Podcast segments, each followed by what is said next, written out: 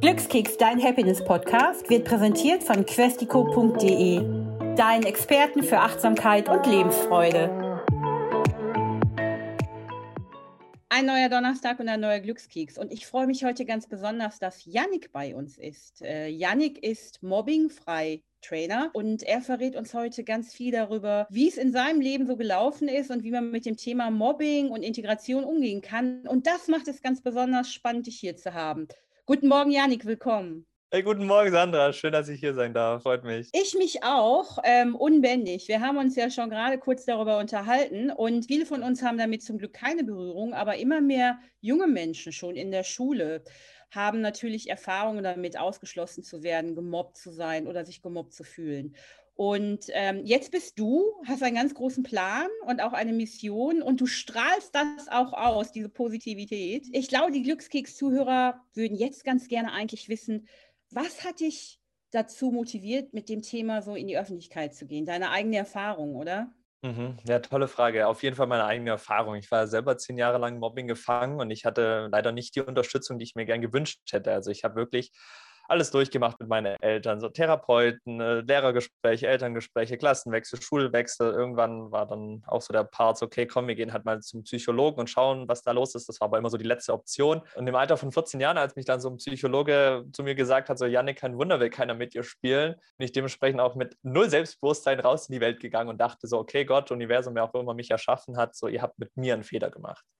Und so hat meine Geschichte angefangen und habe dann im Prinzip einfach nichts anderes gemacht, äh, mir eigene Lösungen zu suchen. Und irgendwann habe ich mir wie so einen eigenen Masterplan kreiert, sage ich immer, so über die zehn Jahre natürlich, ähm, wo ich dann irgendwann gemerkt habe, ich glaube, das könnte ich auch mal anderen zeigen. Dann hat das ganz einfach angefangen mit 17 Jahren, so einen YouTube-Kanal da mal gestartet und da über das Thema gesprochen, bis jetzt heute, wo mich ein Team dabei unterstützt, wieder rausgehen an die Schulen, Fernsehauftritte haben, Zeitungen auf uns zukommen, wir ein eigenes Programm entwickelt haben, ja, also spannender Weg auf jeden Fall. Wie fängt denn so ein Mobbing an? Wie hat das bei dir angefangen, Janik? Eigentlich ganz klassisch, würde ich mal sagen. So, man kennt es vielleicht selber, Grundschule, so man ärgert sich halt so ein bisschen. Ein Tag ist man beste Freunde, nächsten Tag hasst man sich wieder und so hat aber halt schon die ersten Anfänge genommen, bis dann dahin, wo ich in der vierten Klasse mal in die Schule kam, dann standen so Sachen auf dem ähm, Schulhof mit Kreide geschrieben, mit weißer Kreide, so Janik ist komisch, Janik ist anders, Janik gehört nicht dazu.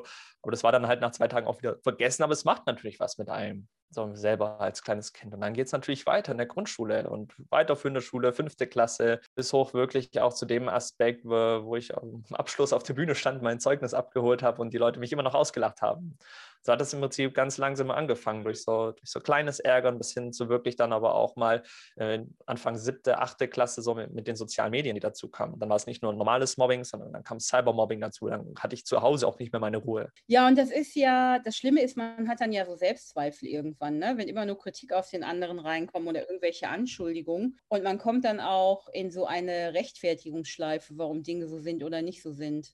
Richtig, also die Selbstzweifel, die sind immer da. Selbstzweifel. Vor allen Dingen, wenn man dann mit 14 Jahren von einem Psychologen gesagt bekommt, dass man irgendwie falsch ist. Das ist dann nicht so schön.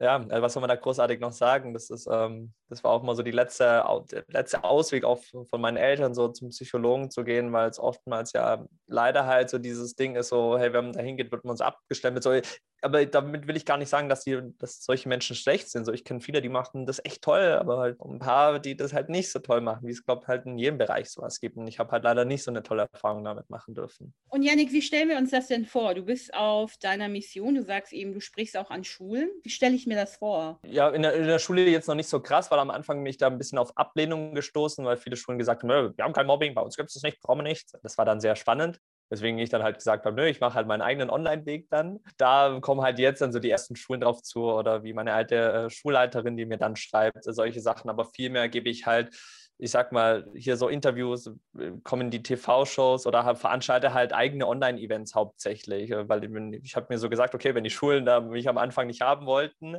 so, nö, dann mache ich halt meine eigenen Events und hole mir da die Schüler und die Familien rein. Und da hatten wir jetzt auch am, äh, am Sonntag erst wieder ein Familienevent Äh, und so kann man sich das vorstellen, dass wir im Prinzip auch klar, natürlich jetzt wegen der aktuellen Situation, das auch alles online veranstalten. Und dann hocken da halt ein paar hundert äh, Familien vor den Bildschirmen und lassen sich inspirieren, äh, schauen sich an, so hey, wie sie ihr Kind unterstützen können, helfen können. Das ist äh, ganz schön, was wir da so kreiert haben und kreieren. Das ist sehr magisch. Ist es denn dann, also das Größte, was dann wahrscheinlich so passiert für Schüler, ist, dass sie Angst haben, zur Schule zu gehen, ne?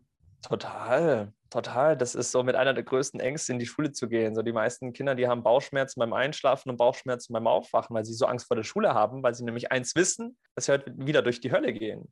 Und das ist wirklich so. so. Die gehen tagtäglich durch die, also wirklich durch die Hölle, weil die wissen heute, da keine Ahnung, was kommt. So, die wissen nicht, was kommt, aber die wissen, irgendwas Schlimmes passiert. Wieder diese Gefühle, die hochkommen, dieser Moment ins Klassenzimmer reinzugehen, diese Tür da runterzudrücken, den ersten Schritt reinzumachen, wie unfassbar viel Mut sowas braucht und dann wieder sieht, oh, die anderen, die gucken einen an, diese schiefen Blicke, also die ersten Leute, die wieder anfangen zu tuscheln. Ist nicht schön, sowas. Also bei mir ist es ja schon eine Weile her, dass ich zur Schule gegangen bin. Ne? Und natürlich gab es da auch so Dinge, dass man mal gehänselt wurde, ja, jemand an deinem Aussehen irgendwas auszusetzen hatte oder sich lustig gemacht hat.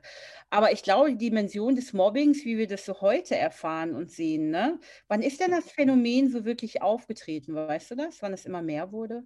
Fünfte Klasse ab der fünften Klasse, wo man dann wirklich so in die weiterführende Schule kam. So, das waren wir mal so 30 Leute in der Klasse. Viele Jungs auch natürlich auch viele Jungs, die sich dann behaupten wollten. Und ich war halt dann immer so derjenige, der so, nö, warum sollen wir uns aus Spaß schlagen, nur um vor den Mädels cool zu sein?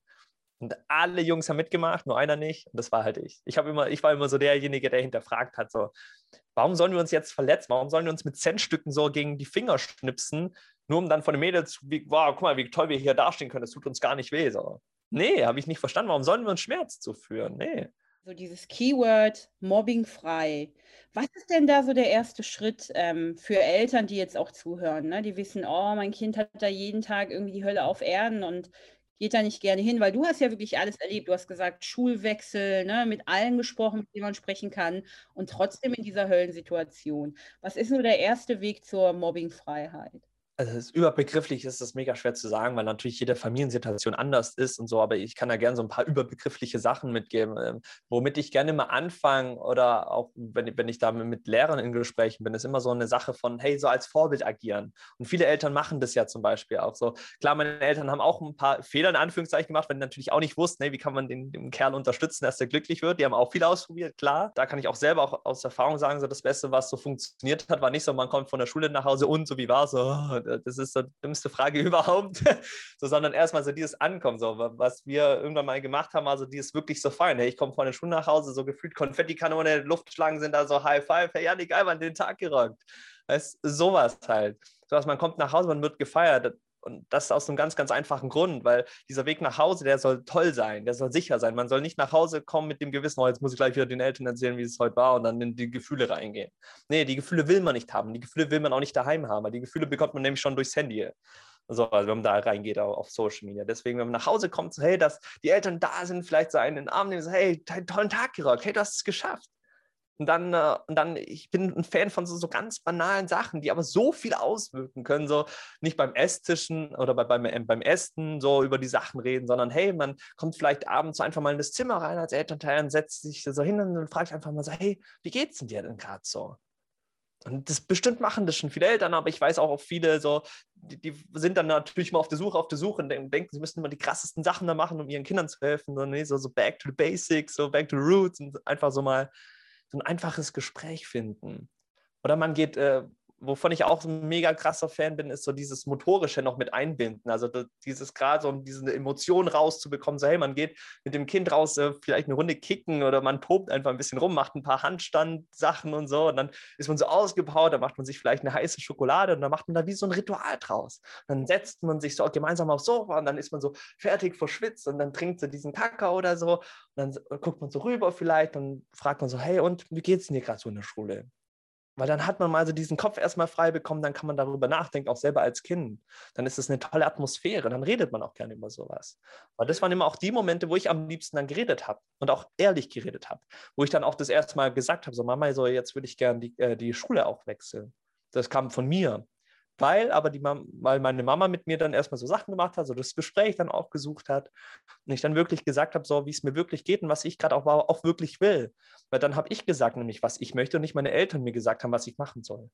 Und das ist ein ganz, ganz großer Unterschied, wenn man selber von sich aus, wenn das Kind sagt, was es machen möchte, wie wenn die Eltern wieder was ein, einwirken oder so, weil die natürlich das auch nur das Bestmögliche wollen.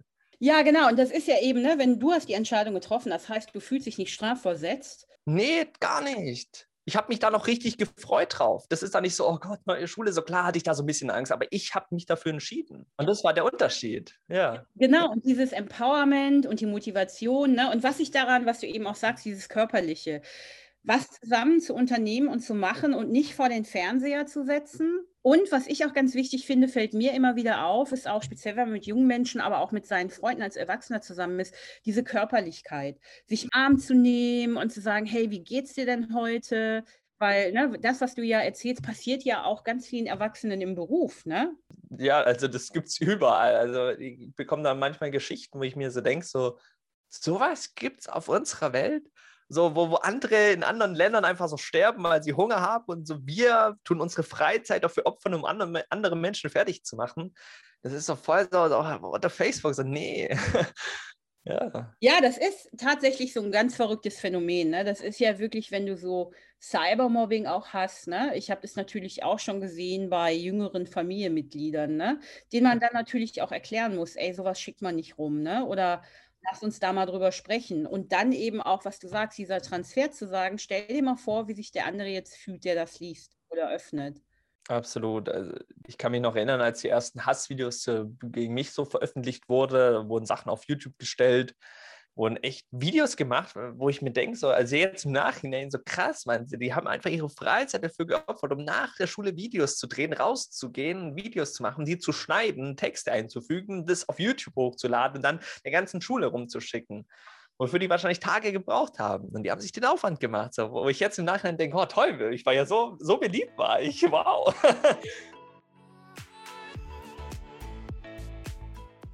Janik, wie, ähm, wie funktioniert denn so ein ähm, Training bei dir? Äh, wenn es gibt jetzt bestimmt ganz viele Zuhörer, die sagen, ja, kenne ich so eine ähnliche Situation. Ich glaube, es wäre mal ganz gut drüber zu sprechen. Und da sind wir auch beim Thema, drüber zu sprechen und das, was man erlebt hat, wie du jetzt auch zu teilen. Das macht einen riesengroßen Unterschied. Ähm, wie kann man bei dir so ein Training oder Coaching buchen und was passiert dann?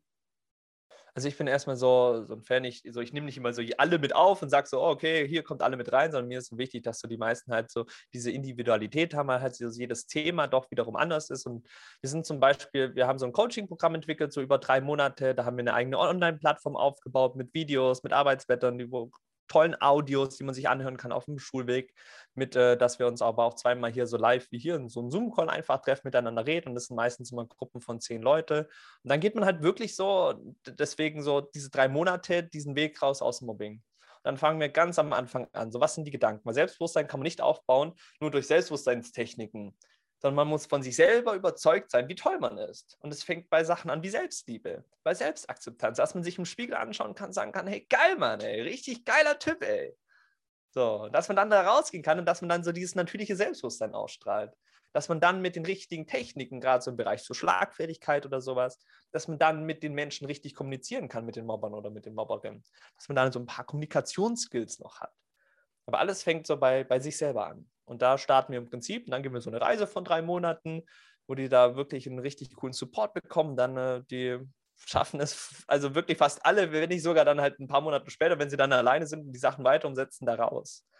Also irgendwas, irgendwas machen wir anscheinend richtig. Ja, und Janik, das ist so wichtig, was du gerade gesagt hast. Ne? Es liegt immer in dir selbst und du musst dich richtig gut finden. Ne? Und da hilft auf jeden Fall schon mal der Vergleich nicht. Also man sollte, ne, das ist eben auch so die Erfahrung, wenn man mit Freunden spricht, dass man sagt, boah, du darfst dich nicht vergleichen. Es gibt immer Menschen, die sind größer, schneller, ne, sportlicher, die sehen vielleicht irgendwie, denkst du, besser aus, was gar nicht stimmt, weil jeder Mensch ist ja anders. Richtig. So. Ne? Und da muss man mal ankommen. Und das ist so cool, dass du das sagst, weil so gehe ich auch in den Tag. Ich bin dann so ganz oft denke, ich finde mich super so, ich gehe jetzt raus. Ja, geil. Hammer.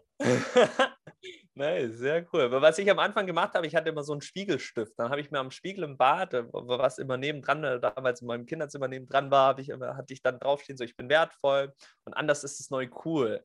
Das habe ich damals als Satz für mich entwickelt, den ich nur für mich hatte. Und heute ist es so voll das Community-Ding, wo, wo Leute so, also das ist mega witzig, was da rumgegangen ist. Und nur durch so ein anders ist es neu cool. Das habe ich mal so als Motto werden lassen, weil ich irgendwann so sagte, hey, nö, anders sein, das ist cool.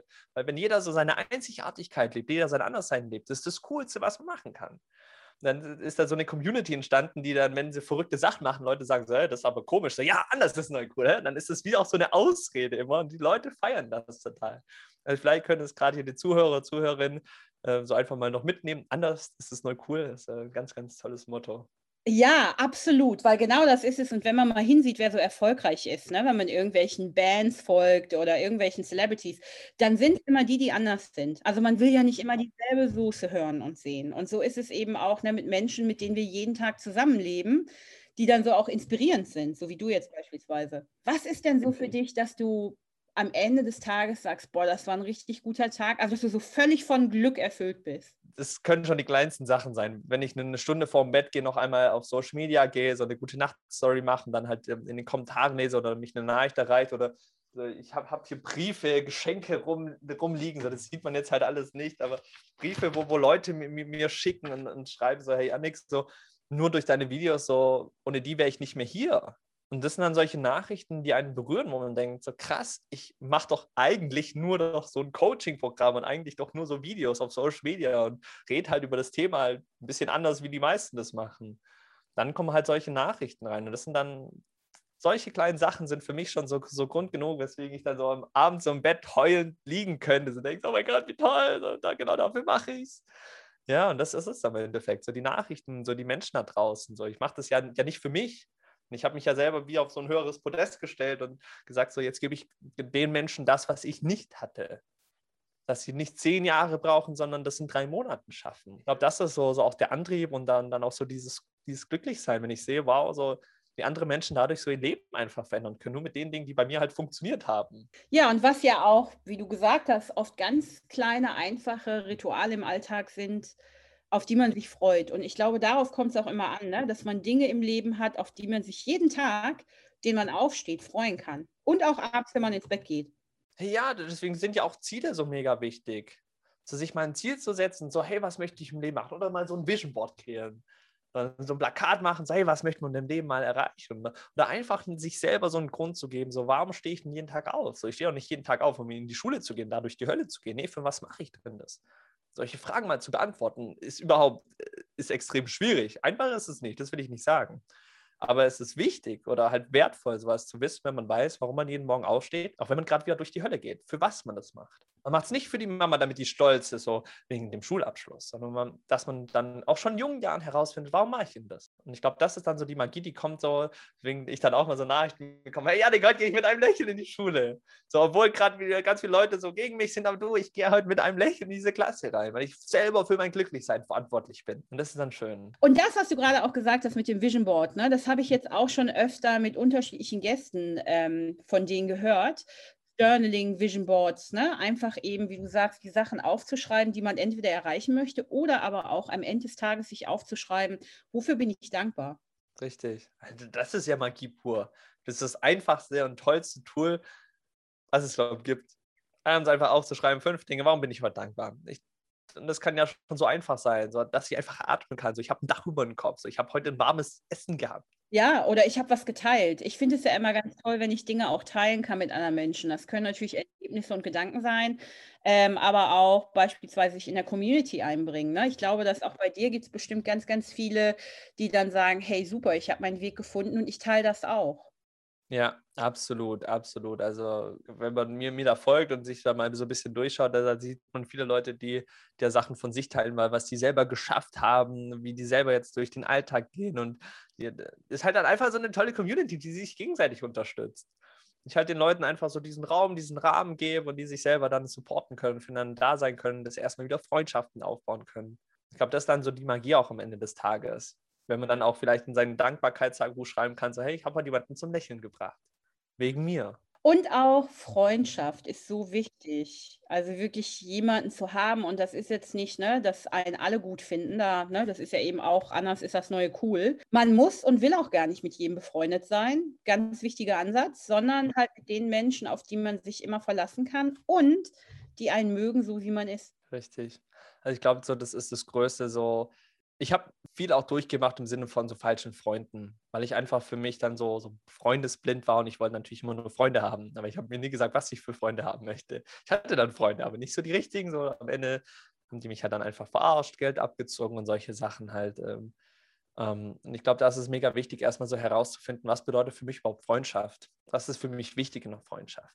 Und ich sage auch immer so, da habe hab ich gestern erst wieder einen Beitrag davon gemacht äh, auf Instagram, wo ich darüber gesprochen habe, auch Menschen, die zum Beispiel nicht nett zu dir sind, die, die dich vielleicht auch in der Freundschaft verarschen oder so. Auch diese Menschen haben, haben etwas Gutes für dich. Und zwar, sie zeigen dir, wie du nicht sein möchtest. Und das ist auch wieder so ein toller Aspekt. Man dadurch wieder herausfinden, boah, so wie die Person gerade mit mir umgegangen ist, so, geht für mich gar nicht. Und dadurch weiß man für sich selber, ich werde andere Menschen nicht so behandeln. Das ist auch wieder ein positiver Aspekt, den man dann aus so einer negativen Situation halt mitnehmen kann.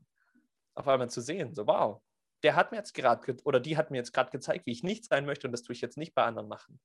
Im Alltag kann man das oft beobachten, ne? einfach beim Einkaufen oder wenn man essen geht und man sieht dann halt, wie Leute beispielsweise mit der Kassiererin oder mit der Kellnerin umgehen. Ne?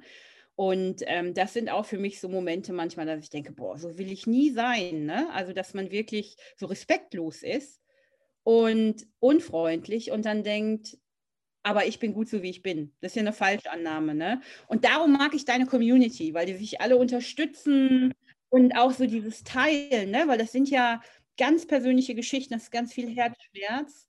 Und, ähm, und auch so dieses, was ich bei dir halt grandios finde, ist, dass du nach dieser langen Zeit halt daraus dein eigen, also deine Community, dein eigenes Business gemacht hast, ne? statt dich zu schämen und nicht darüber zu sprechen. Es gibt ja Menschen, die bewältigen solche Krisen, aber sagen dann, boah, ich will da nie wieder drüber sprechen, weil es mir so unangenehm, ne? Oh ja, also ich glaube, das ist das ähm, auch das Schwierigste für die meisten am Anfang, wirklich immer darüber zu sprechen, war für mich das Schwierigste. Immer wenn ich davon gesprochen habe, musste ich anfangen zu weinen weil es so, so ein krasser Schmerz war. Und dann aber kommen wir wieder zu dem Aspekt, als ich damals dann für mich erkannt habe, so wie unfassbar wichtig mir es aber ist, so diese Message rauszubringen. Und ich hatte total Schiss am Anfang, so auf Social Media dann zu gehen, über das Thema zu reden, weil ich komme hier aus dem Dorf, hier kennt sich jeder. So, und wenn man da rausgeht, da gibt es den einen Tante-Emma-Laden, so zwei Bäcker, und wenn man da hingeht, da trifft man irgendwie jemanden, immer so. Deswegen war das dann schon echt eine krasse Herausforderung, als ich angefangen habe, so, wo sich manch einer so, so beim Business Anfang Sorgen macht, so, oh, hier, ich könnte ja schalten oder so. Da, klar, solche Gedanken hatte ich auch, aber ich dachte dann auch viel mehr, oh, kommen jetzt die Leute wieder, oh, was könnte ich für Hass bekommen, oh, was kann da passieren, oh, die lachen mich draußen aus, oder der Bäcker lacht mich aus. Ähm, weil das schwierig ist, über sowas zu reden. Aber es ist so eine unfassbar große Heilung, wenn man darüber erzählt einfach und andere Menschen dann einfach so das auch respektieren. Deswegen ist so, so dieser Rahmen ganz wichtig oder diesen Raum ganz wichtig. Wo erzähle ich denn auch überhaupt meine Geschichte? Wo, wo mache ich das? Wo, wo kann ich darüber sprechen? Ich glaube, das ist so ein Punkt, weswegen wir auch so viele Nachrichten bekommen, weil die Leute so das Gefühl haben, wow, hier kann ich wirklich mal von mir erzählen. Und wie viele am Ende immer schreiben, boah, das ist mir gerade richtig schwer gefallen, das zu schreiben. Und vielleicht liest du es ja gar nicht oder wir kennen uns ja gar nicht. Oder Leute, die ja neu auf dem Kanal sind, die einfach so, so lange Texte schreiben, Einfach nur, weil sie das Gefühl haben, wow, hier können sie das machen. So ein richtiger Safe Space, der daraus geworden ist. Richtig, total, richtig. Und ich glaube, das ist dann auch wichtig, vielleicht für daheim oder für zu Hause, dass man da dann auch so diesen Safe Space eben so kreiert, wo das Kind die Möglichkeit hat, jetzt wirklich mal hier so Tacheles zu reden, so über die Geschichte zu reden, ja. Ach, Yannick, also, ich hatte jetzt in, in der kurzen Zeit, in der wir miteinander gepodcastet haben, schon so viele Glücksmomente. Dabei gehe ich gar nicht mehr zur Schule. Ich habe auch keine eigenen Kinder, aber ich möchte, dass das alles so mobbingfrei wie möglich ist, ne? weil jeder von uns hat ja Freunde und Familie mit Kindern und ist damit irgendwie in Kontakt und hört da immer ganz wilde Geschichten. Und ich mag deine Mission und alles, was du tust und ähm, ich wünsche dir weiterhin ganz viel Glück und Erfolg. Vielen Dank, Dankeschön. Super, Janik, ich danke dir und bis bald. Hi, ich danke dir auch, Sandra. Hab einen schönen Tag und bis bald. Hat dich unser Glückskeks inspiriert? Oder suchst du immer noch nach deinem ganz persönlichen Weg zum Glück? Sei mutig, sprich mit jemandem, der immer für dich da ist und hol dir die Inspiration, die dich jeden Tag ein bisschen glücklicher macht. Jetzt auf www.questico.de.